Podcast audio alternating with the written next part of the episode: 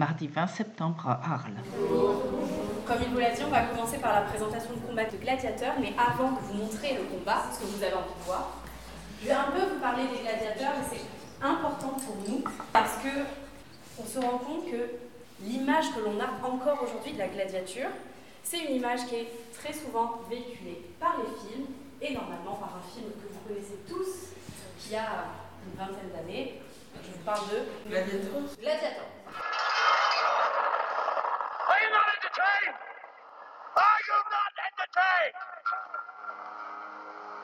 Is this not why you are here?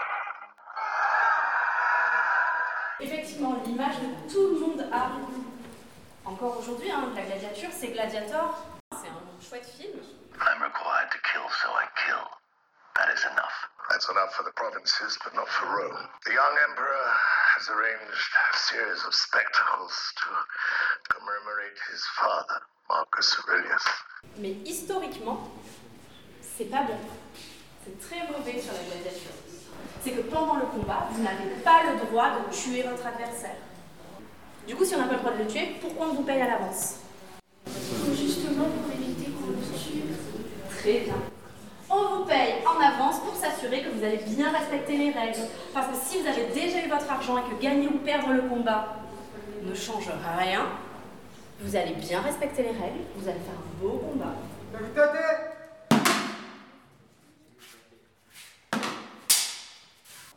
vous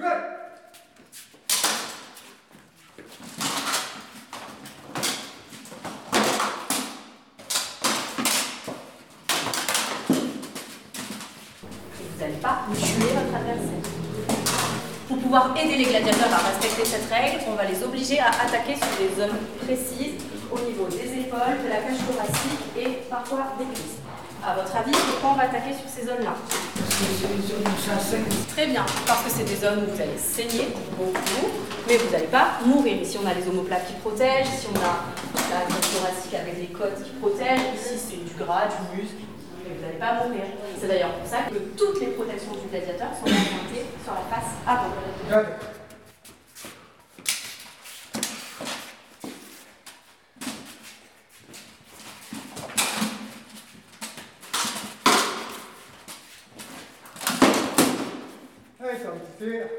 Monsieur Brice, j'aurais une question.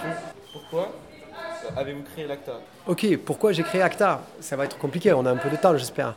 Euh, j'ai créé ACTA parce que un jour j'ai rencontré des archéologues, des historiens quand je faisais la compétition de sport de combat et euh, ils m'ont présenté des documents archéologiques présentant les sports de combat méditerranéens. La boxe, la lutte, le pancrace. Du coup, ça m'a plu, j'ai fait waouh, comme une super découverte.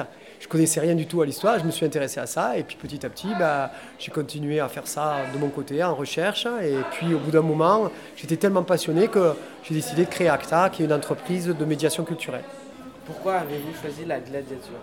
Alors, euh, au départ, j'ai pas choisi la gladiature. Au départ, je faisais uniquement les sports de combat des Jeux Olympiques, la boxe, la lutte et le pancrace.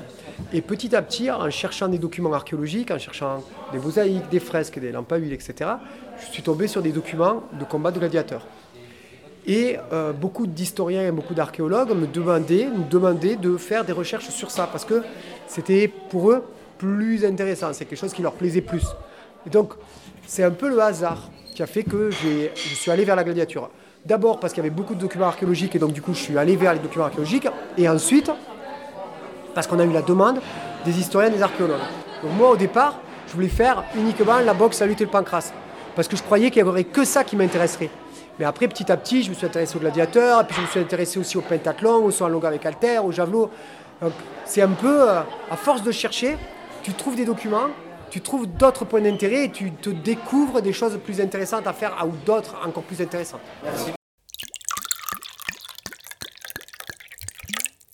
Donc c'est un domaine assez important. Peut-être que vous allez plus vous en rendre compte si je vous donne le nombre de bouteilles qu'on remplit par an.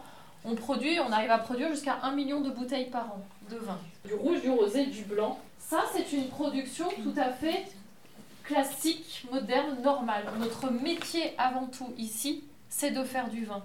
Ce que je vais vous montrer aujourd'hui, ce n'est pas du tout la cave traditionnelle et normale, mais c'est vraiment une cave gallo-romaine reconstituée.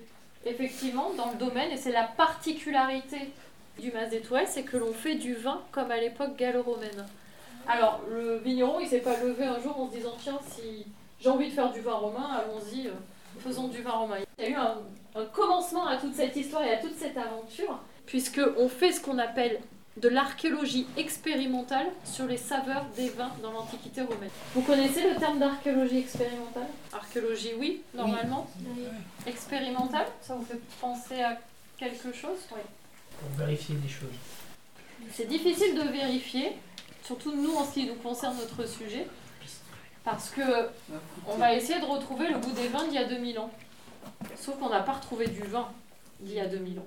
Expérimental, ça vous fait penser à quel mot? Expérience. Expérience. En fait, on va faire des expériences. Sauf que, comme je vous l'ai dit, le problème que l'on a avec le vin romain, c'est qu'on n'a pas retrouvé de vin romain. À votre avis, à partir de quelle source est-ce qu'on peut travailler aujourd'hui? Oui. Une recette Les recettes. Et le soir, partie de pétanque. C'est moi là Non mais là vous êtes dans la rue Oh là il y a une cible derrière, là le cochonnet il est là-bas. Chloé, vraiment décale-toi. Bah, J'ai pas envie de mourir donc oui c'est Chloé décale Philippe, décale-toi aussi.